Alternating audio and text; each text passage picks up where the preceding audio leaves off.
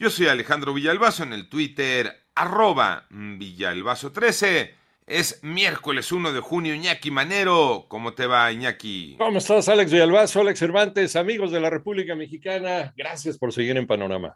La difícil situación económica está obligando a las familias mexicanas a buscar eh, otras opciones para la comida y le están hincando el diente a otro tipo de carne. María Inés Camacho.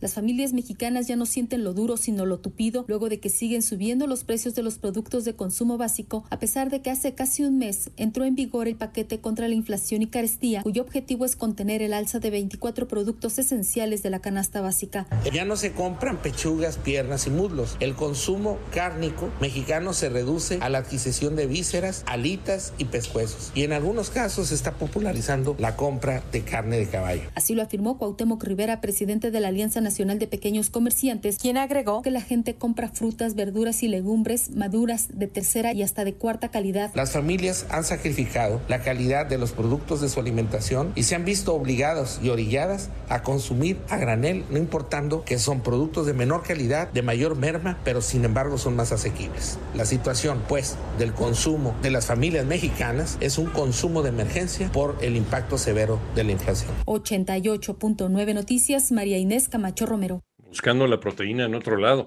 Y en el panorama nacional, el gobernador de Oaxaca, Alejandro Murat, informó que hasta anoche el saldo preliminar de personas fallecidas tras el paso de Ágata era de 11 y de 33 personas desaparecidas. Por otra parte, de acuerdo con el Centro de Estudios Monetarios Latinoamericanos, en México, 4.9 millones de hogares y 11.1 millones de adultos reciben remesas de sus familiares en el extranjero. En tanto, el síndico de Tecolutla, Veracruz, Alfredo Salazar Nolasco, fue atacado a tiros cuando se trasladaba en un vehículo junto con su esposa Anayeli Pérez, poco después de haber dejado a sus hijos en la escuela. Ambos fueron llevados a un hospital donde su estado de salud se reporta como delicado.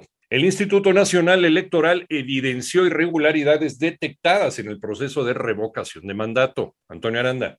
Los partidos políticos gastaron al menos 44 millones de pesos en el proceso de revocación de mandato, además de que hubo gastos en los que no se comprobó la fuente del financiamiento, de acuerdo con el informe preliminar de la Unidad Técnica de Fiscalización del Instituto Nacional Electoral. Este documento, al ser preliminar, no determina por el momento sanciones ni responsabilidades en contra de los posibles infractores. El consejero electoral Ciro Murayama señaló que hubo gastos en los que no se comprobó la fuente del financiamiento y agregó que se detectaron casi medio millar de espectaculares a favor de la revocación de mandato, que no se sabe quién los pagó, pero coincidían con la campaña de la organización que siga la democracia cercana al partido político Morena. Y hubo gasto que no se supo quién lo estaba pagando. Estamos hablando de más de medio millar de espectaculares. Hay campañas presidenciales que no tuvieron tantos espectaculares como esta de revocación de mandato. Una especie de campaña presidencial con financiamiento clandestino. Para 88.9 Noticias, Antonio Aranda.